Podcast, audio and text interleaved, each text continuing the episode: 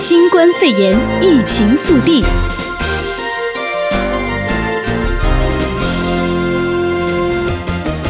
欢迎收听新冠肺炎疫情速递，我是哲伟。首先带您关心到的是更新全球与美国的疫情数据。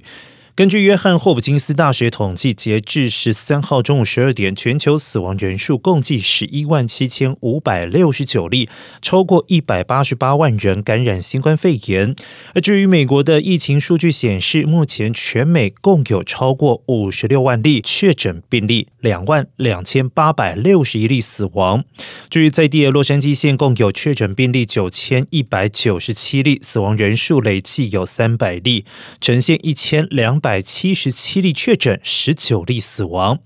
至于在圣地亚哥方面，有一千八百零四例确诊，十五起死亡案例。而洛县十号已经将居家禁令延长到五月十五号，并且禁止所有公共和私人的聚集，海滩步道都将保持关闭。必要行业需要提供员工口罩，要进入必要商业的民众也需要遮蔽口鼻，请民众务必要留意。再来关心到的是，罗斯福号航空母舰上出现了染疫士兵的第一例死亡案例。根据路透社的报道，罗斯福号航空母舰上一名士兵死于新冠肺炎，是舰上第一名新冠肺炎的死者。美国海军并未透露这一名士兵的姓名，而该员在上个礼拜四九号就被转入加护病房。然而，过去的这个周末，另外有四名的士兵住院接受观察，但是官员称他们不需要呼吸器支持，也不在 ICU 加护病房当中。另外，海军还在一份官方的声明当中提及，目前约有六百名的罗斯福号上的士兵已经接受新冠病毒的检测，占总人数的百分之九十二。再来关注到的是，特朗普总统发推特表示，全球原油将会减产两千万桶。总统特朗普十三号在推特上透露，OPEC 以及结盟油国计划联合减产，达到每天两千万桶的原油，较十二号协议宣布的减产规模再增加一倍。总特朗普表示，如果减产规模将近两千万桶，全球也走过新冠肺炎而恢复活动，能源产业将会再度的强大，速度远比目前预期的更快。然而欧佩克以及俄罗斯等盟国经历了四天的谈判，并且在特朗普总统的敦促之下，十二号终于宣布达成减产协议，将在五月和六月每天联合产油量减少九百七十万桶，以阻止油价继续往下跌。再来关注到的是，总统特朗普竞选捐款总共募得超过两亿美元。共和党全国委员会十三号表示，总统特朗普的竞选连任办公室以及共和党全国委员会在今年的一月到三月合计募得竞选捐款总额达到了两亿一千两百多万美元。共和党声明表示，其中三月份募款总额达到了六千三百多万美元。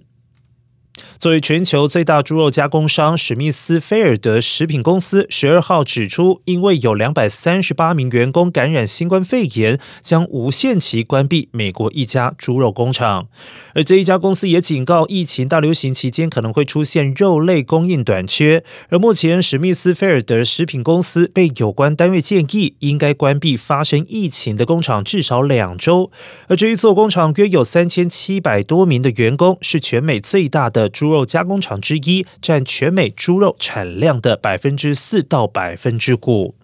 史密斯菲尔德食品公司表示，将在地方以及州政府还有联邦官员做出进一步指示之后，恢复工厂的运作，并且将支付员工未来两周的薪水。继续带您关心的是在地消息，河滨县的医护人员志工短缺，呼吁志愿者加入。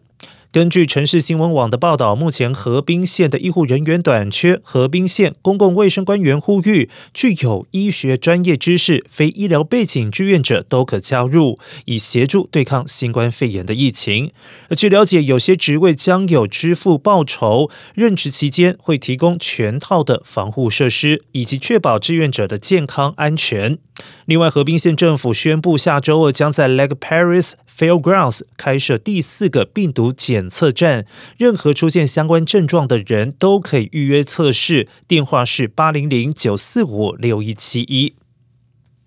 再来关注到的是疫情，恐怕让华裔申请工作签证增添变数。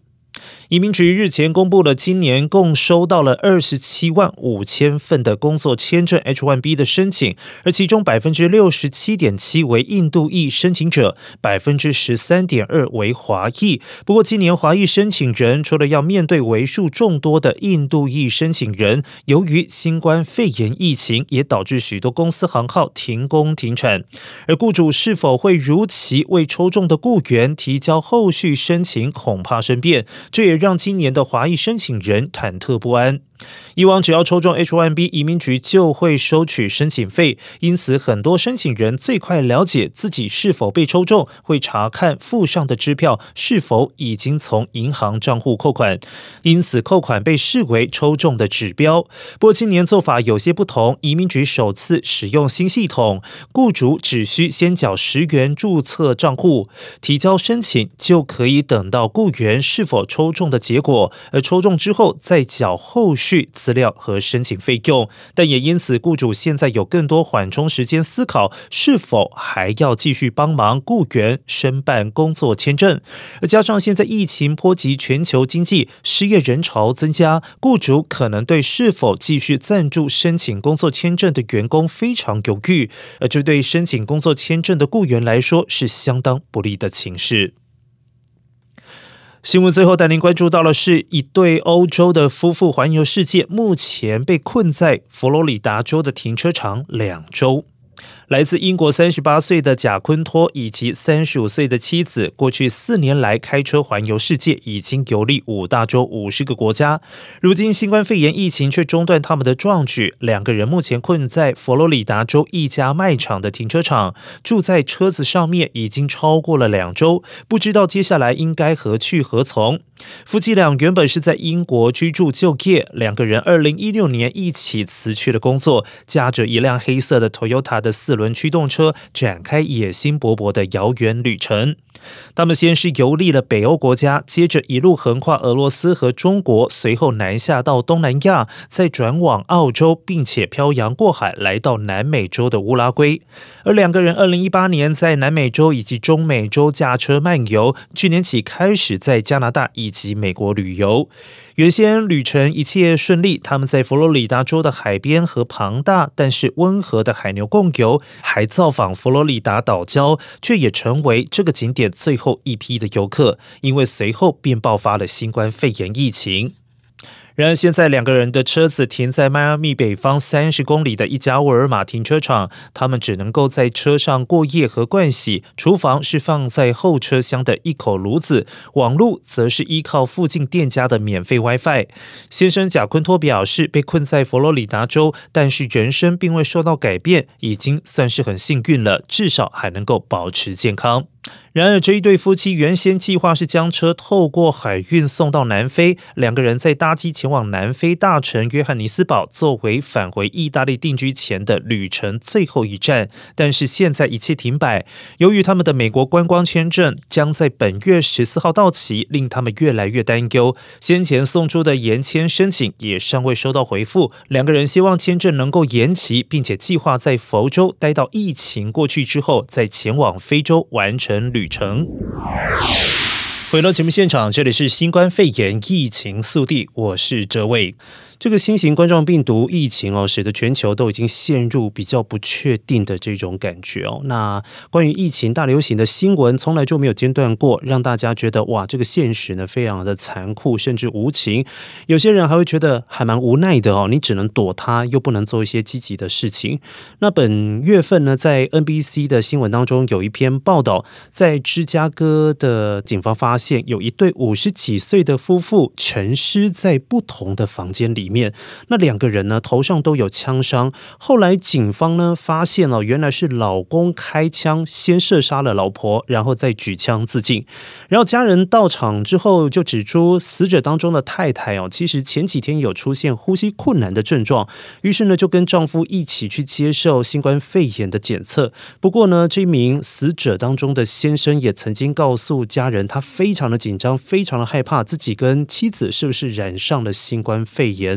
后来家人跟警方猜测，有可能是这位先生因为太过紧张了，才会计划这一场谋杀案哦。但是呢，后来非常可惜哦，因为他们检查出来的结果呈现的都是阴性，他们并没有染上新冠肺炎。这也导致出一个问题，就是现在哦，不管你是不是本身原先有没有心理疾病，大家对于这个疫情都产生了过度担忧的情形。那如果一般人都有这样子的情况，那一些本来就有心心理疾病的病友，呃，是不是会更糟呢？像我们之前有讨论到的忧郁症。呃，焦虑症，或者是呃，从来没有谈及过的像强迫症的病友，他们应该要在这个面对疫情的期间，如何来替自己的心情找一个出口呢？那今天呢，特别邀请旧金山临床心理医师林忠进来到节目现场，给一些心理疾病的朋友们一些近期维持心理健康的备忘录。林医师你好，你好，大家好。林医师，最近的新闻真的非常多哦，我相信不管是你或者是一般民众，应该多多少少被这些疫情哦的这些消息整个都淹没了。我觉得心情上面难免都会备受影响。那更何况呢，有一些有心理疾病的朋友，包括刚才有提到的忧郁症啊、焦虑症啊、强迫症的朋友，他们应该要来怎么样面对呢？今天我们就来给某些哦特定的项目啊提醒大家，呃，看应该要怎么样的应对。特别呢是。你之前有谈到的，就是新闻的摄取量。之前你有谈到新闻要定时定量，定时定量概念就是说，在特定的时间，你就看固定的时间新闻。比如说晚上七点，你就摄取十分钟或半小时。这个你有提醒过。但是呢，如果再进一步，你有没有在更多的建议？大家在新闻摄取上面还要更注意哪些地方？对，刚刚哲伟说的没有错，就是说，说上次所提醒的，像是定时跟定量去呃阅读这是相关的一些新闻之外，那当然，因为现在媒体的种类非常的多嘛，管道也非常的多，包括就是说电视、网络、手机都会收到很多很多不同的一些呃新闻。是，如果说自己可以选择自己比较偏好也比较相信的新闻频道或是来源的话，那就专注在那几个消息来源。这个也会有帮助于我们去能够减缓心里面的一些担心的一些程度。嗯，也就是说，因为不同的平台、不同的媒体，他们的确有不同的一些理念或是一些呃消息来源。那当消息来源太过于多或是混乱的话，那当然对于阅读的的人来讲的话，会变成是说不知道哪一个东西是真实的。对，那加上我们也无从去求证。